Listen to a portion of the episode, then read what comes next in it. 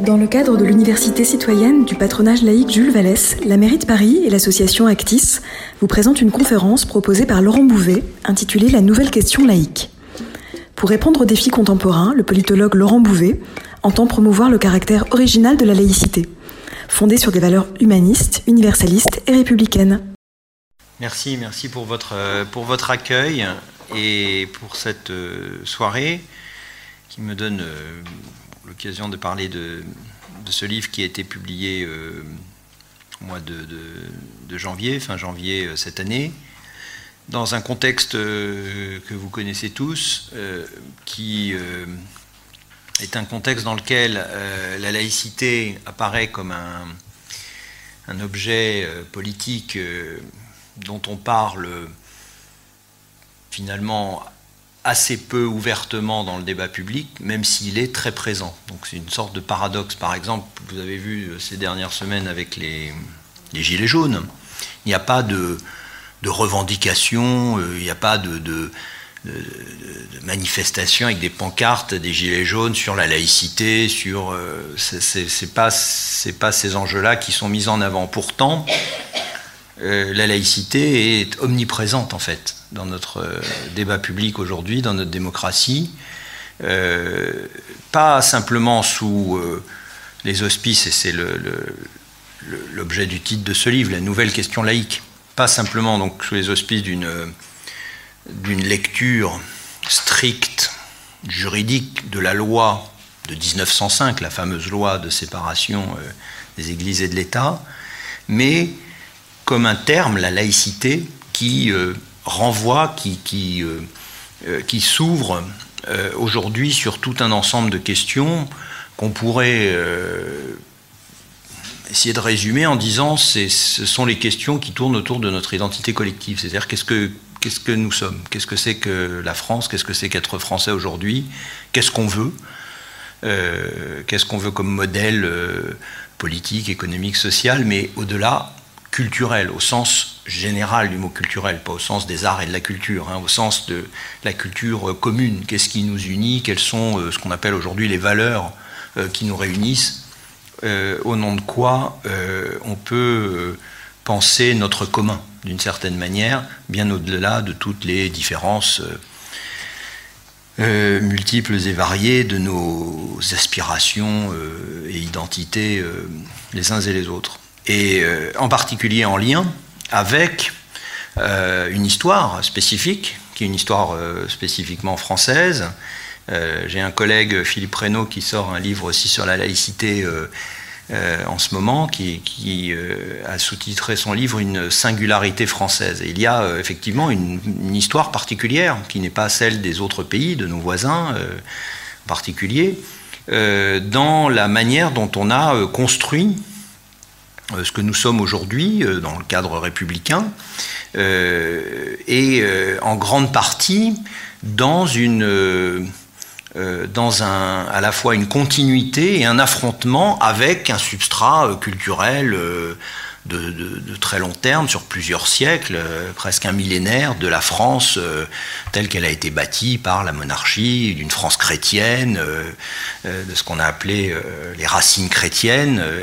et c'est la spécificité française, c'est que notre manière de comprendre depuis aujourd'hui, depuis la Révolution française, si on veut, mais surtout depuis la loi de 1905, si on parle de la laïcité stricto sensu, si on utilise ce terme stricto sensu, euh, de comprendre le lien à cette histoire et notamment à la religion dominante qui est celle euh, de la terre française et de tous les euh, Français qui s'y sont qui y ont vécu, qui y sont venus, etc. Eh bien, c'est une histoire qui lie intimement euh, un rapport euh, au long terme, un rapport à ses racines, à cette évolution, et puis ce moment où les Français ont décidé de rompre, au moins une partie d'entre eux, avec un certain nombre d'obligations qui étaient contenues dans cette histoire, à la fois de la monarchie et de l'Église, si vous voulez, pour simplifier, et de dire maintenant on s'émancipe de ça. Et euh, la réalité de notre identité, c'est l'émancipation par rapport à, tout cela. sans avoir à renier l'histoire, mais en disant voilà, la France, ce n'est pas que le sabre et le goupillon, ce n'est pas que l'État et l'État monarchique absolu et l'Église catholique. Donc, la laïcité, c'est une spécificité française, et cette spécificité, aujourd'hui, on en discutait juste avant de, commencer la conférence, est une spécificité qui n'est pas euh, toujours euh, très bien comprise euh, en dehors de nos frontières. Et de plus en plus, et c'est là le, problème principal, à l'intérieur de nos frontières, par une partie des Français. Hein, et c'est pour ça qu'il y a une question laïque aujourd'hui. cette spécificité n'est pas très bien comprise parce que ce qu'elle induit dans le caractère, l'application d'un caractère à la fois rationnel et je dirais raisonnable à la gestion de la question de l'identité fondamentalement et notamment dans sa version, dans sa caractéristique religieuse, c'est quelque chose qui est aujourd'hui la plupart du temps dans le monde et notamment dans les représentations dominantes qu'on peut en voir à travers euh, le cinéma, les séries télévisées, euh, les représentations culturelles dominantes dans la mondialisation, euh, et, ce qui est véhiculé par toute une culture générale qu'on voit aujourd'hui, qui est plutôt d'inspiration anglo-saxonne, américaine pour dire le mot, mais enfin de manière très générale, qui, est de, cette mondialisation-là, si vous voulez, eh bien, ne porte pas la même manière de se comprendre par rapport à tous ces enjeux d'identité collective. Hein, c'est une manière beaucoup plus euh, individualiste qui met en avant euh, l'identité personnelle comme une liberté qui doit se traduire par un droit individualisé, euh, et en particulier sur le plan religieux, comme une forme de liberté sans contrainte et, sans, et sans aucune entrave, sinon la liberté des autres.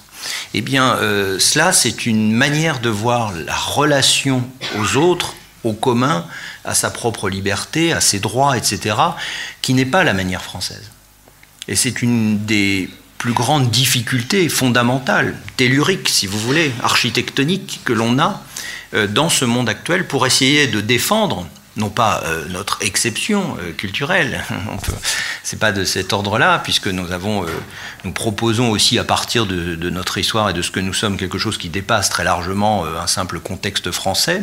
Et il y a plein de gens dans le monde qui, qui, qui, considèrent que notre manière de gérer, qu'on appelle la laïcité, les relations avec les religions, etc., dans notre société, est plutôt meilleure que celle qui s'applique dans leur propre pays. Donc il y a un caractère universel de ce débat. Mais enfin, nous sommes minoritaires.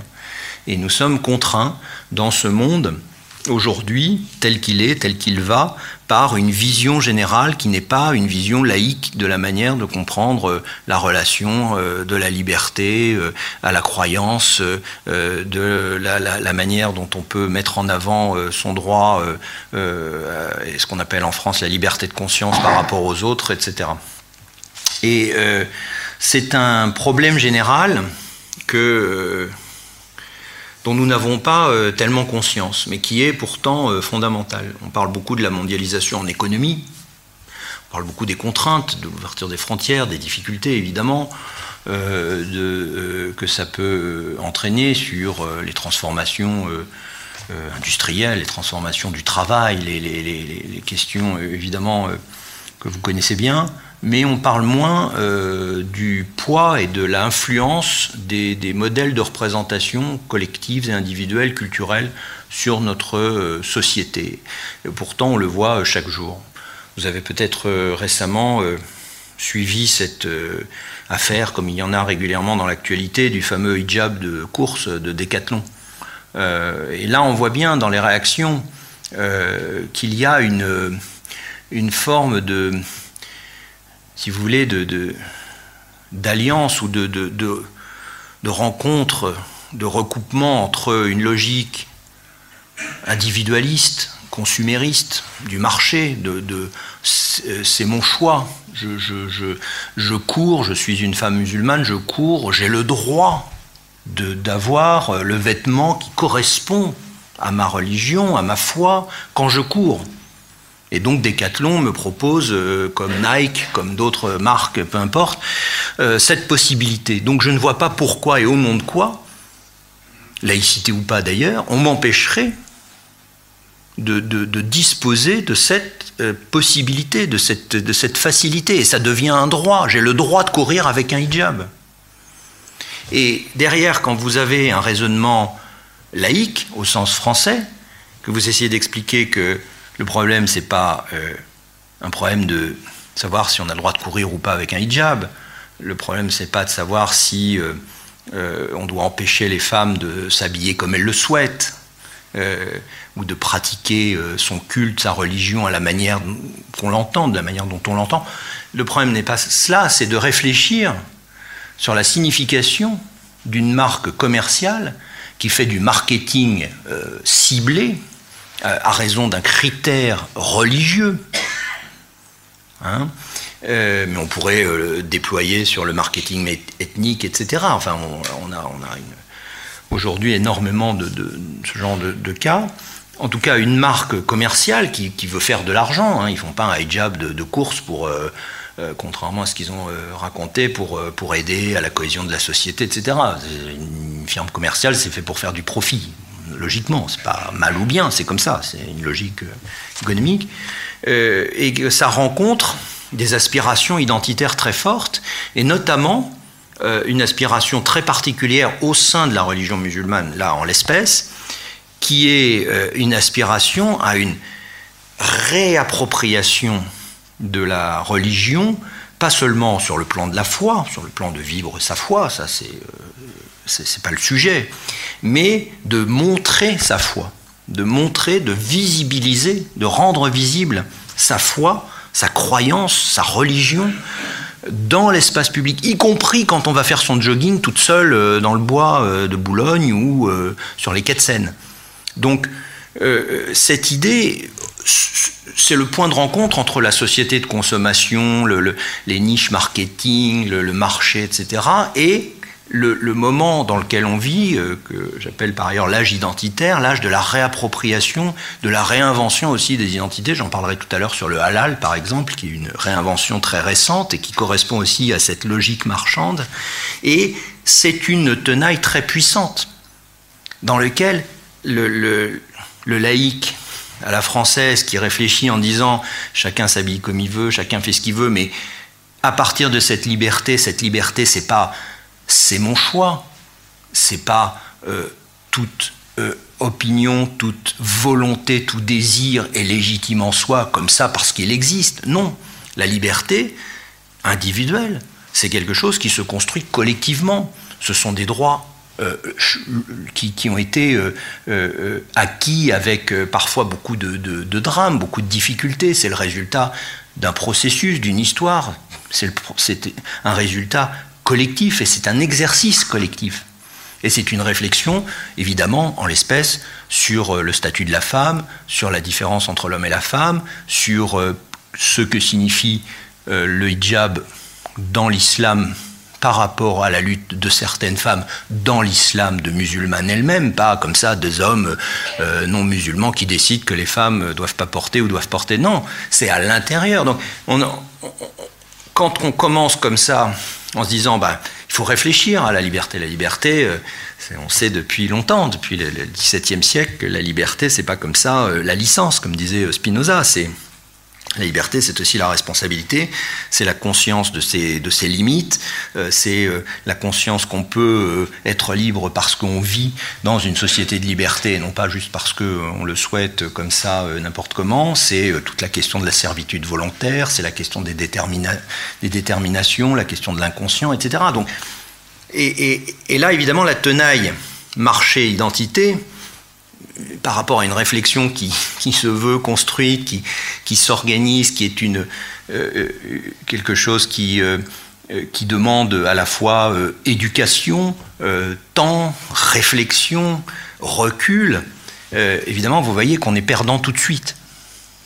Donc c'est ça la grande question aujourd'hui. Et c'est pour ça que se pose aujourd'hui à nouveau frais la laïcité. Il y a encore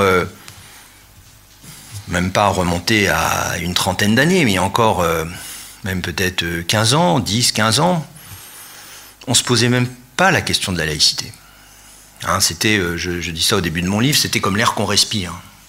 On n'y pensait pas. Alors il y avait de temps en temps la querelle scolaire qui venait rappeler que bon, il y a quand même il y a quand même eu euh, dans l'histoire deux France, hein, on disait les deux France, celles qui croient, celles qui ne croient pas, celles qui se sont affrontées évidemment au moment de la loi de 1905, la France catholique qui a été battue d'une certaine manière, les deux France qui se sont réconciliées dans les tranchées de la Première Guerre mondiale, etc. etc.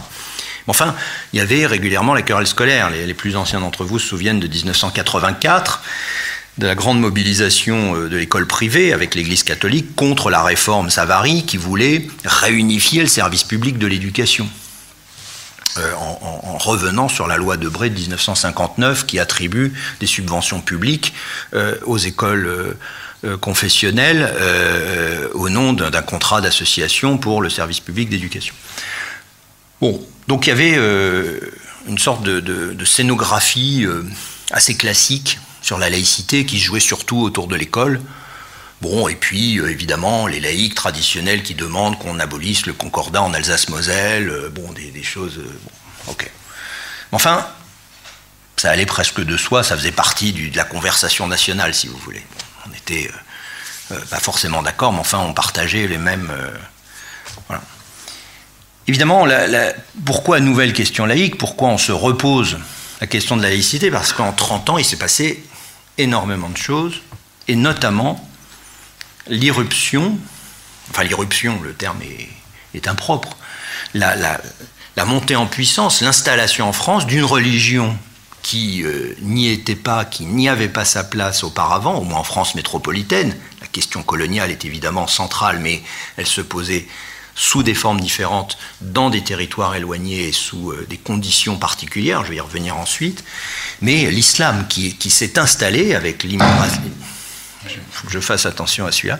Euh, l'immigration euh, à partir des années 60 et 70, c'est une immigration d'installation, le regroupement familial à partir des années 70, qui, qui a installé des populations de plus en plus nombreuses de culture et de religion musulmanes, venues principalement évidemment de l'ancien empire euh, colonial français. Et cette installation, euh, qui euh, est monté en puissance a commencé euh, à, se, à, être rendu visible, notamment par un certain nombre de pratiques religieuses à partir des années 80. On parlait à l'époque d'un islam des caves, parce qu'il n'y avait pas encore de mosquée construite, hein, à part la grande mosquée de Paris construite dans les années 20, à part une ou deux exceptions, il n'y avait pas d'édifice du culte. En 30 ans, se sont construites 2500 mosquées en France. Hein, donc c'est considérable. Euh, et je reviendrai sur les questions de financement tout à l'heure, mais euh, hors, de euh, hors de tout financement public. Hein. alors il y a des, terrains donnés par les communes, etc. Il y a, des éléments, hein, mais l'islam en 30 ans est devenu la deuxième religion française. Hein, donc c'est considérable ce qui s'est passé. Et euh, le deuxième élément qu'on peut signaler, c'est que pendant ces 30 années, où on dirait maintenant, je dis 30, mais enfin, je prends 89 comme point de départ. Euh, je, vais, revenir sur cet, élément, cet événement qui s'est passé en 89 avec la première crise dite des foulards à Creil, euh, au collège de Creil, où il y a eu les premières filles, les jeunes filles qui portaient le voile, qui ne voulaient pas l'enlever pour aller en classe. Je reviendrai là-dessus après, mais on pourrait même dire 40 ans 79, hein, la révolution iranienne, qui va marquer un coup euh, fondamental dans le monde musulman en général, au-delà des différences et des divisions de ce monde, hein, qui sont nombreuses, comme vous savez, pas seulement chiites, sunnites, mais de manière très très large. Il y a beaucoup beaucoup d'islam, hein, depuis l'Indonésie jusqu'au Maroc, euh, des, islams européens euh, jusqu'au sud. de la bande sahélienne, où, donc on a, on a des islams extrêmement différents. Mais donc 30-40 ans, euh, l'installation d'un islam euh, en France et d'un islam français s'est faite en même temps que dans cet islam, il y a eu cette réappropriation identitaire, avec des nouveaux courants ou des anciens courants qui se sont radicalisés, fondamentalistes, intégristes, euh, là aussi différentes formes. On parle beaucoup aujourd'hui du salafisme, mais ce n'est pas la seule.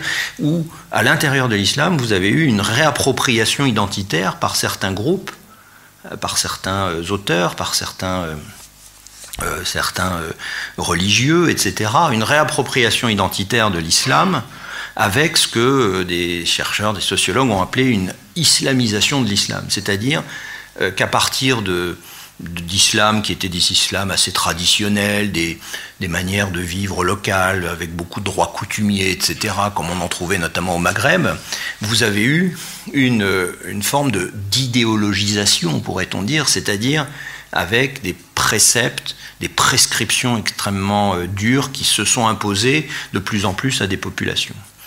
Euh, et avec des drames euh, considérables. On parle beaucoup de l'Algérie en ce moment. Vous vous rappelez ce qui s'est passé évidemment dans les années 90. On peut aussi voir ce qui s'est passé en partie en Égypte avec les frères musulmans, ce qui se passe depuis des années en Turquie, qui est une conséquence de cela. Bien sûr, l'Iran depuis 79, euh, la péninsule arabique avec les, les, wahhabites en Arabie saoudite, etc., etc. Donc partout, on a eu puis l'islam asiatique aussi, on pourrait aussi faire la même chose, parler de l'Afghanistan dans les années 80, avec la, radicalisation dans la guerre contre les soviétiques, enfin, etc., etc., d'où est né euh, les talibans, euh, Al-Qaïda. bon. Donc on a un paysage musulman qui s'est transformé en 40 ans, qui ne doit rien à la France, mais qui est le contexte d'ensemble. Et les musulmans en France et les, concitoyens de, de religion, de culture musulmane ont été euh, en plus, on est à l'âge de, l'ouverture des communications internationales, du numérique, etc., dans toute cette période, donc ont été évidemment aussi euh, influencés par tout cela. Donc, euh, ça a conduit à une, présence et une, forme et des, des, revendications particulières qui ne sont pas seulement religieuses, légitimes, de gens qui veulent vivre leur foi librement, et dans lesquels, euh, pour lesquels le, cadre laïque euh, français est tout à fait euh, adapté. Hein, avec cette séparation, cette liberté de conscience et de culte, tout ce qui est rappelé dans la loi de 1905, il y a cette possibilité. Mais à l'intérieur, cette idée que la religion n'est pas seulement une pratique, n'est pas seulement une foi et une pratique cultuelle, que c'est aussi une identité. Et une identité culturelle une identité qui euh, donc se revendique comme telle, comme distance, comme euh, distanciation plus précisément, comme euh, par rapport à une identité qui est différente, qui est, qui est vue comme différente, qui serait l'identité du pays d'accueil, des Français au sens général, etc. Euh, voire euh, euh, de l'islam tel qu'il existait, tel qu'il était institutionnalisé en France, à travers la mosquée, la grande mosquée de Paris, etc. Donc une identité qui se revendique comme quelque chose qui, qui est en, décalage, voire en rupture avec l'identité commune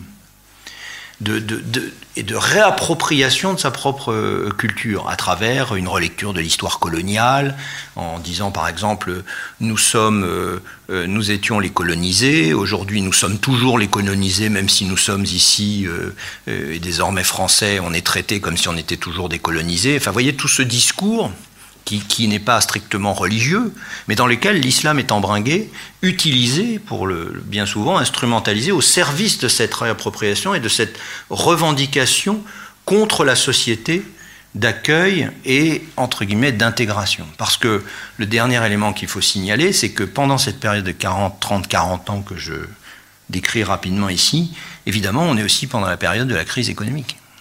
On est aussi pendant la période où c'est devenu beaucoup plus difficile d'intégrer euh, cette immigration euh, nouvelle. C'est pas que ça a été facile pour les vagues d'immigration du passé, pour les Italiens, les Polonais, les Espagnols, les Portugais euh, qui sont venus en France. C'est pas que ça a toujours été tout rose. Hein. Quand il y avait à Aigues-Mortes les, pogroms contre les Italiens, c'était pas bon. Voilà, ça s'est passé, ça s'est pas passé facilement. Mais il y avait des moments où c'était beaucoup plus facile grâce à la croissance économique où il y avait au moins sur deux générations la possibilité de, euh, pour ces enfants d'une mobilité, d'une ascension sociale, etc. Là, cette installation de l'islam en France, par les populations d'immigration, etc., s'est faite au moment, au plein cœur de la crise économique qu'on vit depuis les années 70 et 80. Chômage de masse, euh, précarité sociale accrue, euh, stagnation du pouvoir d'achat, enfin je ne vous fais pas un dessin, vous connaissez.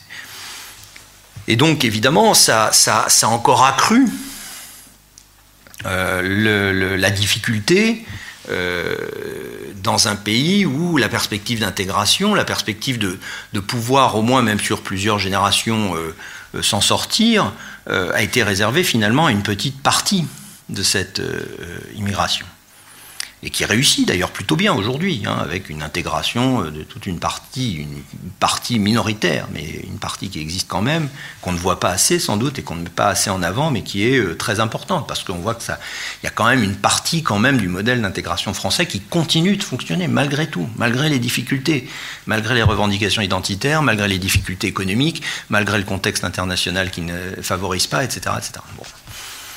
Mais ça n'a pas été facile. Donc les ghettos urbains, la, question, la naissance des banlieues. Dans mon livre, au début, j'analyse justement dans les années 80 le passage, vous savez, de, ceux qu'on appelait les immigrés, et puis on les a appelés euh, les beurs, au début des années 80, avec la fameuse marche des beurs, hein, en 1983. Euh, marche des beurs, euh, qui est un titre de Libération, du journal Libération. Hein, c'était la marche euh, contre le racisme et, pour l'égalité, euh, qui, euh, qui deviennent des beurs, et puis très vite, ils vont être de plus en plus, de moins en moins des beurs, des arabes, des beurs, des maghrébins, de plus en plus des musulmans. Parce que précisément monte dans l'actualité internationale toute la question de l'islam comme une revendication d'identité propre, qui dépasse les différences de pays, euh, etc. On voit euh, les années 80, donc c'est euh, la lutte des Moudjahidines contre l'Union soviétique en Afghanistan, c'est la guerre Iran-Irak après la révolution iranienne, et puis très très vite, il y aura la guerre du Golfe début des années 90, hein, avec Saddam Hussein et le Koweït, vous vous rappelez, c'est le début d'Al-Qaïda très tôt, qui fait le premier attentat au World Trade Center en 93. Hein, ils ont mis un camion qui n'a pas explosé euh, euh, comme il aurait fallu euh, sous le World Trade Center. bon, ce qu'ils réussiront avec les avions, évidemment, quelques années plus tard, comme vous savez.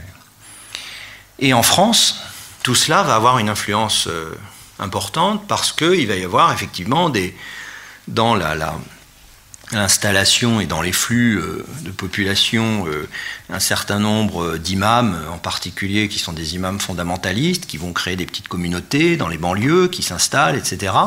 Et vous avez les premières revendications, les premiers, euh, premiers chocs, les premiers combats menés par cet islam de combat à partir de 89 avec l'affaire de Creil, où les trois jeunes filles qui ne veulent pas retirer le foulard sont en fait prises en main par des associations, dont euh, avec leurs parents, etc., mais derrière avec des gens qui ont quand même des intentions qui sont de, pousser, de tester, de, de, tester les limites et de pousser, et c'est pas pour rien que ça se joue à l'école, évidemment, euh, le modèle républicain.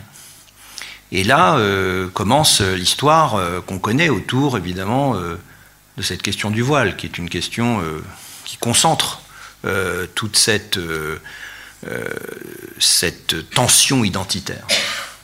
Hein, et, là, euh, ça c'est quelque chose sur lequel j'insiste aussi dans le livre, et je, crois qu'il est utile de le dire, la réaction euh, de la société française, des institutions, à l'époque du gouvernement, on est dans le gouvernement, on est dans le deuxième mandat de François Mitterrand, réélu en 88, qui s'est beaucoup appuyé aussi sur cette jeunesse des banlieues euh, pour compenser la perte de l'électorat populaire euh, de 81, hein, donc avec SOS Racisme, etc., qui a quand même aussi eu des manipulations politiques. Hein. Euh, les beurs, il les a emmenés pour voter pour lui, pour compenser la perte d'une partie de l'électorat ouvrier en particulier. donc on est au début du deuxième mandat de Mitterrand, on est au gouvernement Rocard, et le ministre de l'Éducation nationale, c'est Lionel Jospin.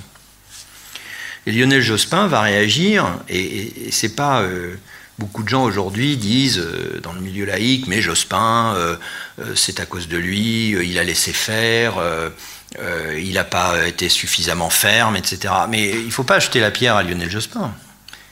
À l'époque, personne ne sait comment faire et quoi faire. Il n'y a que quelques esprits peut-être plus vigilants et, et plus articulés qui vont signer euh, le fameux texte dans le Nouvel Observateur. À l'époque, ça s'appelle comme ça, euh, le Nouvel Observateur. Euh, c'est Elisabeth Badinter, c'est Alain Finkielkraut, c'est Régis Debray, c'est Catherine Kinsler, c'est Elisabeth de Fontenay qui signe un texte en disant cette affaire des voiles et la réaction du ministère de l'Éducation nationale, Lionel Jospin, qui dit Bon, euh, faut pas s'énerver, ces jeunes filles doivent avoir le droit de suivre leurs cours, etc. Évidemment, euh, faut pas faire de prosélytisme religieux, ça, bien sûr, mais enfin, euh, il faut s'arranger, il faut pas qu'elles puissent euh, pâtir du fait qu'elles ont leur liberté de culte, en gros, de religieuse, de culte, par rapport à l'école. C'est en gros ça, le, le Jospin s'appuie sur un avis du Conseil d'État qui va dans ce sens-là, etc. Une vision très libérale, tolérante, etc. Qui paraît à l'époque moi, j'ai repris euh, les débats de l'époque, la presse de l'époque, qui paraît très très majoritaire, sans aucune, euh, euh, sans aucune difficulté. Même un Malik Bouti, à l'époque, trouve ça tout à fait normal. Hein, donc, il n'y a, que ces esprits peut-être républicains un peu plus articulés, les philosophes, des gens qui, qui disent mais non, c'est le Munich de l'école républicaine ce qui se passe. C'est-à-dire que si on accepte que ces jeunes filles porte le voile à l'école, on accepte finalement que l'école de la République ne soit plus euh, un lieu particulier où on éduque les consciences. Et c'est la première fois que le lien est fait avec le féminisme, de la laïcité avec le féminisme, historiquement euh, en France, et qu'en particulier ça pèse évidemment d'abord et avant tout sur les jeunes filles, sur les femmes. Parce que c'est elles qui portent le poids de l'inégalité euh, de, la religion par le fait qu'elles sont obligées, elles, de se couvrir euh, euh, par rapport aux hommes. Donc, à l'époque, on est dans une difficulté de comprendre ce qui se passe, et ça va durer un bon moment. Et il va falloir plus de dix ans jusqu'à la loi de 2004 qui va interdire les signes religieux visibles, ostensibles, dans, le, dans l'enceinte scolaire. Mais c'est une loi qui va venir en 2004 euh, après le 11 septembre 2001, après les attentats, qui frappent, parce que là, la revendication identitaire euh, euh, fondamentaliste, qu'on va commencer à appeler islamiste, apparaît dans toute son horreur, dans, une espèce de, de, méga attentat comme on n'en avait jamais imaginé. C'est le moment aussi où il y a toute une prise de conscience dans la société. Il y a un certain nombre de travaux, de rapports. Euh, pour ceux qui connaissent le rapport Aubin, euh, euh, c'est l'époque du rapport Aubin dans l'éducation nationale de l'inspecteur général Aubin qui décrit beaucoup de faits dans les écoles, de témoignages d'enseignants qui décrivent des refus d'élèves en cours d'histoire d'aborder certains sujets, notamment la Shoah, des refus de manger euh, avec euh, les enfants qui mangent du porc quand euh, les élèves musulmans ne veulent plus manger à la même table que les enfants qui mangent du porc, etc. etc. On commence simplement. On commence à avoir conscience de ça. Il y a la commission Stasi qui prépare la loi de 2004, enfin qui, va déboucher sur la loi de 2004. On a, tout un ensemble de réflexions.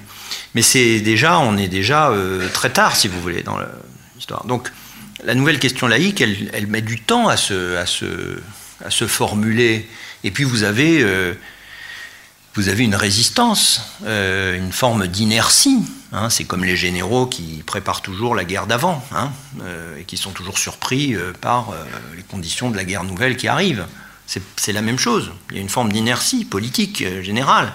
Et on le voit bien en particulier, ça je l'analyse, c'est une autre partie suivante de mon livre, sur la politique autour de cette question de la laïcité. C'est-à-dire que quand j'ai décrit traditionnellement le débat sur la laïcité, bon, bah, on avait la gauche euh, laïque, euh, bouffe curée, euh, anticléricale, qui y allait, qui bon, alors ça c'était très clair, pas toute la gauche, mais enfin il y avait un fort un fort prisme de ce côté-là. Et puis à droite, on défendait plutôt, là aussi, pas toute la droite, hein. enfin, on défendait plutôt euh, l'Église catholique, euh, l'école privée. Euh, en 84, c'est la droite, l'Église catholique, qui défendent l'école privée dans la rue contre le gouvernement de gauche, hein, la gauche unie. Hein. Donc on avait un schéma assez lisible.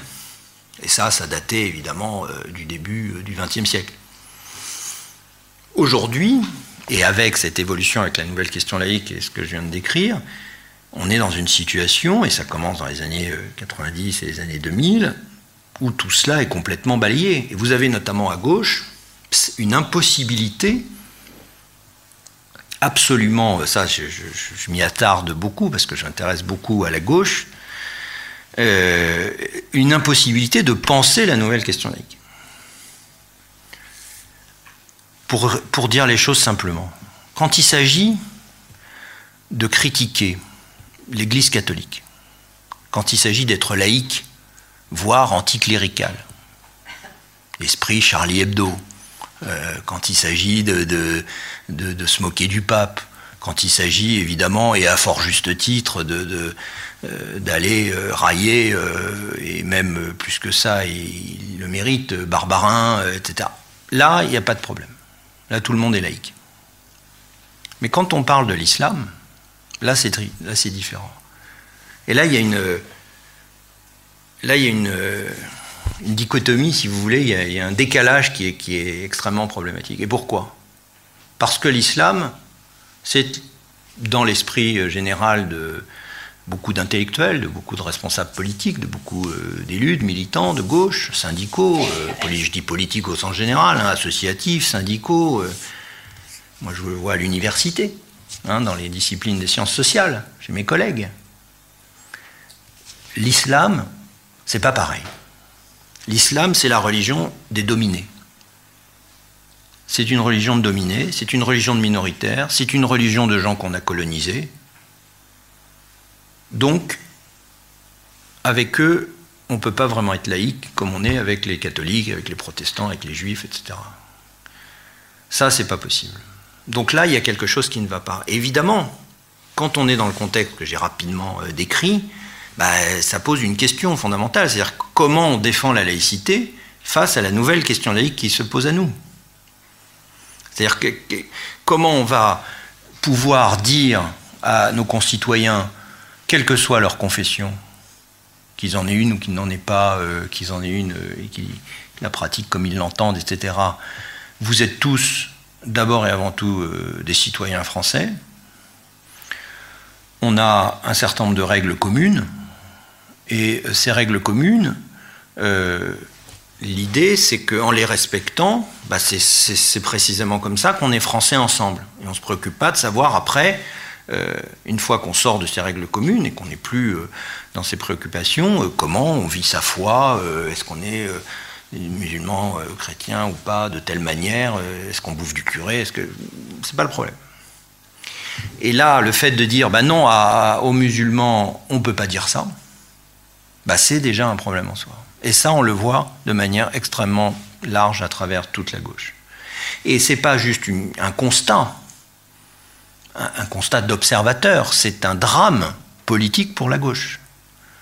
Parce que ça participe de l'effondrement, euh, je parlais d'architectonique politique tout à l'heure au début, de tellurique, si vous voulez, ça participe de l'effondrement architectonique de la gauche dans ce pays. C'est-à-dire qu'il y a le fait de ne pas vouloir reconnaître qu'il y a une question fondamentale et qu'il y a dans une, partie de l'islam un défi à la laïcité républicaine qui se pose.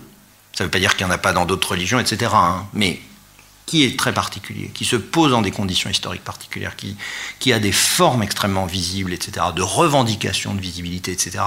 Le fait de ne pas le reconnaître et de ne pas dire voilà comment, de manière laïque, on n'y répond pas en disant nous sommes une civilisation chrétienne euh, depuis le, temps des cathédrales et euh, euh, finalement ça va se régler par la croisade cette histoire et le choc des civilisations. Non, ça c'est une réponse qui est faite par une partie du champ politique français. Vous voyez de quel côté Plutôt tout là-bas à droite et encore ça s'est étendu vers la droite, notamment au moment de Sarkozy, etc. Mais enfin, ça c'est une réponse. Mais s'il n'y a que ça comme réponse, et, parmi les musulmans, il y en a qui n'attendent que ça, visiblement. Eh bien, euh, il n'y a plus de, France. On n'est plus. Euh, voilà.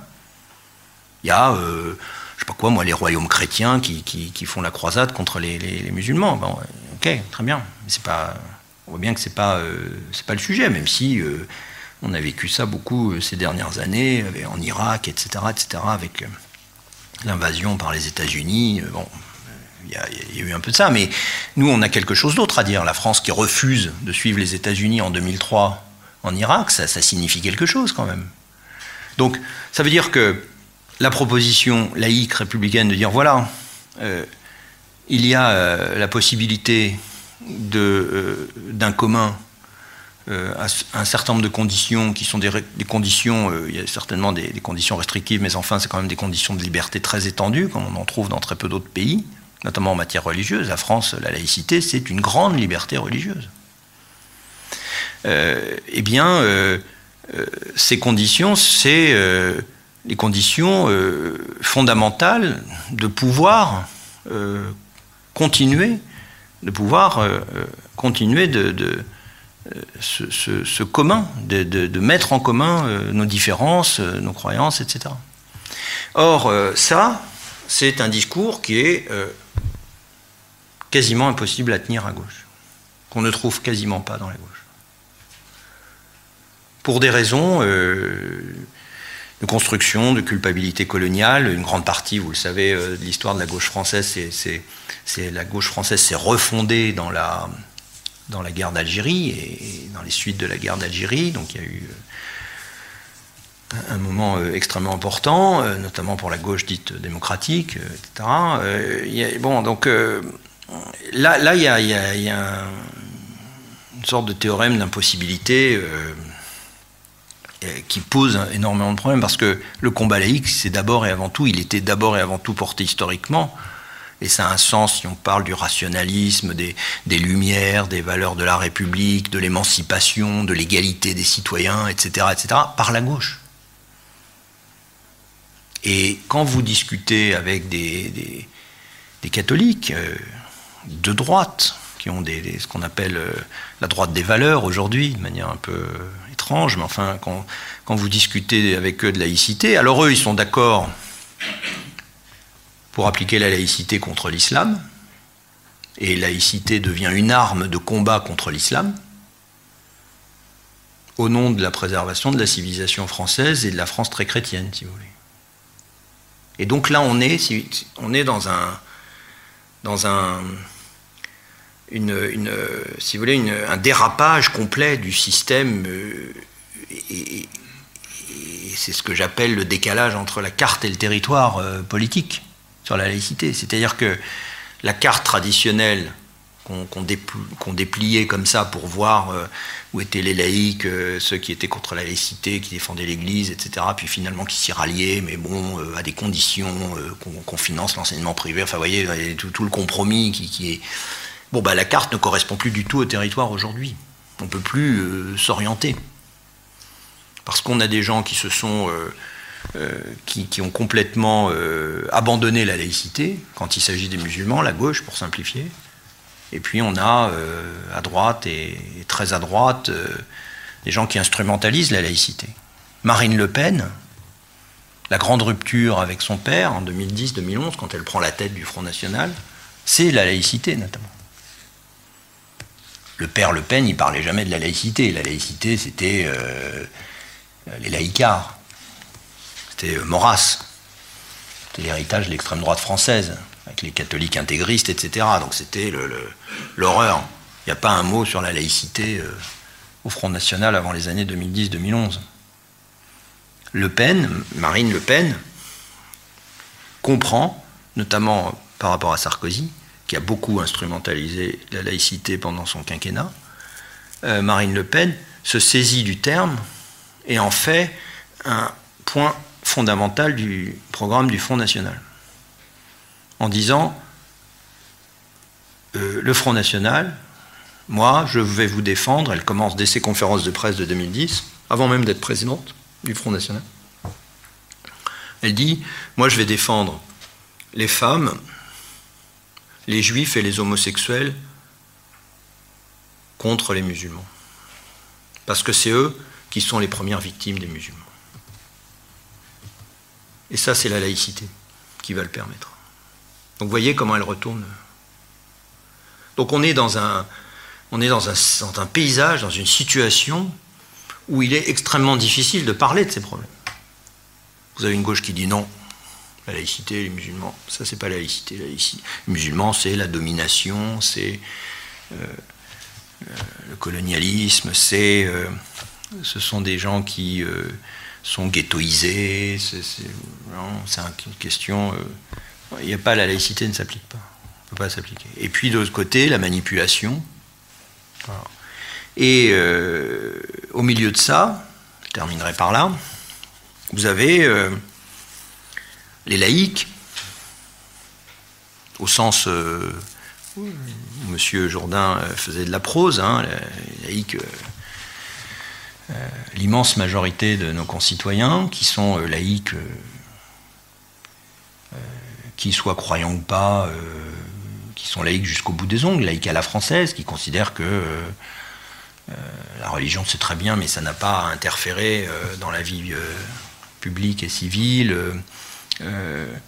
et que tout cela ne doit pas déborder, et que quand ça déborde, il faut y mettre bon ordre, et qu'il ne trouve plus personne pour y mettre bon ordre, pour les raisons qu'on a dites avant. Et à tous nos concitoyens, et, et, parmi eux beaucoup de musulmans, qui ne demandent que ça, eh bien, qu'est-ce qu'on peut dire? Alors, est-ce qu'on leur dit, euh, je reviens au début hein, de mon propos, est-ce qu'on leur dit, bah, finalement, euh, on est dans un monde euh, mondialisé, comme disait l'autre, les valeurs d'un libéralisme général, culturel qui s'est imposé, la tolérance, mon choix c'est mon droit, la liberté c'est mon droit, l'égalité c'est mon identité, c'est le monde McDonald's, venez comme vous êtes. Hein et, donc, euh, donc j'ai le droit de courir avec mon hijab euh, parce que ça me, ça me chante et c'est comme ça. Et j'ai le droit de montrer que je suis musulmane quand je cours et c'est très bien. Et personne n'a rien à y dire. Et personne n'a. dès que quelqu'un dit quelque chose, c'est euh, raciste, islamophobe, c'est pas possible. Bon. Bon, est-ce que est-ce que c'est ça qu'on leur propose? Est-ce que est-ce qu'on propose la tolérance? Est-ce qu'on propose l'interprétation de la loi de 1905 comme on le voit aujourd'hui au cœur même de l'État? Chez des élus au cœur même de l'État, euh, à l'Observatoire de la laïcité, dirigé par Jean-Louis Bianco, où la laïcité, la loi de 1905, c'est l'article premier, la liberté de conscience et la liberté de culte, qui est réduit finalement à la tolérance religieuse, à la liberté de, de croire ou de ne pas croire. Et vous voyez, c'est une définition qu'on donne tout le temps, mais qui n'est pas fausse, mais qui est très très incomplète. Quand vous dites comme ça sur un plateau de télé, etc., euh, qu'est-ce que la laïcité Les gens vous disent, euh, les responsables politiques, des gens très bien, etc., euh, même les intellectuels, c'est la liberté de croire ou de ne pas croire. Mais non, c'est pas que ça la laïcité. C'est la liberté de conscience d'abord. Liberté de conscience, c'est pas forcément la liberté religieuse. Hein, dans l'article 10 de la Déclaration des droits de l'homme et du citoyen, qui est un des premiers textes laïque avant que le mot même ne soit inventé, il est inventé à la fin du XIXe siècle, euh, c'est la liberté d'opinion, notamment religieuse. Notamment. Mais euh, voilà. Donc la liberté de conscience, hein, les rédacteurs très attentifs qui utilisaient bien le français à l'époque de la loi de 1905 disent liberté de conscience. Ils ne disent pas liberté de croire ou de ne pas croire, liberté de religion. Et liberté de culte. Quand on croit, de pouvoir librement euh, exercer son culte. Bon, très bien. Et puis il y a l'article 2 de la loi de 1905 sur la séparation. Et là, on nous dit, Jean-Louis Bianco, observateur de la laïcité, ah ben ça, c'est la neutralité de l'État. Bon, c'est pas faux, mais c'est pas que ça. Parce que quand vous vous dites c'est l'État, euh, l'État doit être neutre, c'est-à-dire l'État ne doit jamais se mêler de religion. Très bien, effectivement. Mais la séparation, la neutralité de l'État, il n'y a pas besoin de la laïcité à la française. Dans tous les pays démocratiques, il y a de la neutralité de l'État. Vous n'avez pas un pays, y compris quand il y a une église d'État, l'Église catholique en Italie, euh, euh, les églises euh, luthériennes dans les pays scandinaves, l'Église anglicane en Angleterre, ou pas d'église d'État, une séparation aussi, un mur de séparation comme aux États-Unis, enfin toutes les grandes démocraties, quel que soit le système, même si l'État, il y a une religion d'État, que la reine d'Angleterre est chef de l'Église anglicane, il y a une neutralité. Il y a une neutralité vis-à-vis des autres religions. Et d'ailleurs, en Angleterre, où il y a une Église d'État avec la chef de l'État qui est aussi la chef de l'Église, c'est là où il y a euh, la plus grande liberté d'organisation communautaire des religions. Donc l'État est neutre, il laisse les religions y compris pour les affaires civiles, avec des tribunaux civils communautaires, gérer euh, les différentes euh, religions. Donc ce n'est pas la neutralité de l'État, là, les citer l'article 2. Non, la séparation des églises et de l'État, c'est la neutralité de l'État, effectivement, des agents publics. On n'a pas le droit de faire état de ses convictions religieuses euh, quand on est agent public, et c'est très bien comme ça, de porter des signes. Bon. Mais c'est surtout aussi la neutralité, enfin, neutralité, c'est beaucoup dire, le, fait que les cultes sont séparés aussi de l'État, c'est-à-dire ne doivent pas influencer et ne doivent pas euh, porter dans l'espace public, les services publics, dans là où il y a euh, ce lieu d'exercice euh, de notre commun de citoyenneté, etc., leur influence. Ça veut dire que la laïcité protège chacun de nos concitoyens, par exemple un croyant, de ses co-religionnaires et de l'influence qu'il peut euh, leur faire subir en exigeant qu'ils se comportent de telle ou telle manière, qu'ils prient de telle manière, qu'ils euh, euh, respectent le culte de telle manière, etc. C'est ça la laïcité. C'est ne pas laisser aux communautés religieuses la charge de gérer entre elles tranquillement la manière de croire ou de ne pas croire, etc. Et de dire que s'il y a un seul individu au sein d'une communauté euh, X ou Y qui dit moi, je ne veux pas croire, donc c'est toute la question qu'on appelle de l'apostasie dans les religions, c'est-à-dire le fait de pouvoir renoncer à sa religion pour en épouser une autre ou pas, que ne reconnaissent aucune des religions. Alors elles ne le reconnaissent pas dans leur dogme, hein. elles sont obligées de reconnaître, évidemment, parce que précisément on a des lois qui protègent. Eh bien vous avez euh, des pays où il n'y a pas la laïcité, qui sont des grands pays démocratiques, je parlais du Royaume-Uni tout à l'heure, où quand vous quittez votre religion, allez, quand vous êtes musulman, quitter votre religion. Il faut être euh, sacrément euh, fort, il y a, une, difficulté. Alors évidemment, si on vient euh, vous contraindre, si on vous enlève, si on vous retient contre votre volonté, évidemment, ça tombe dans la loi pénale. Donc là, bon, police intervient, etc. Mais tant que c'est pas comme ça, il y a plein de cas dans les mariages, etc., où c'est complètement inextricable, où le droit anglais n'a pas les moyens d'agir.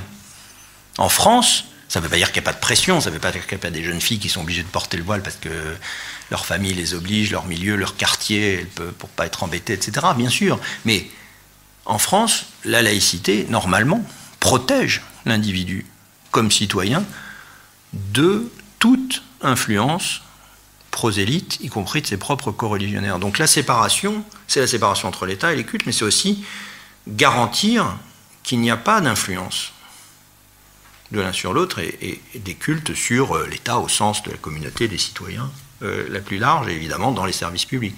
D'où tous les problèmes à l'hôpital, euh, les questions qu'on rencontre.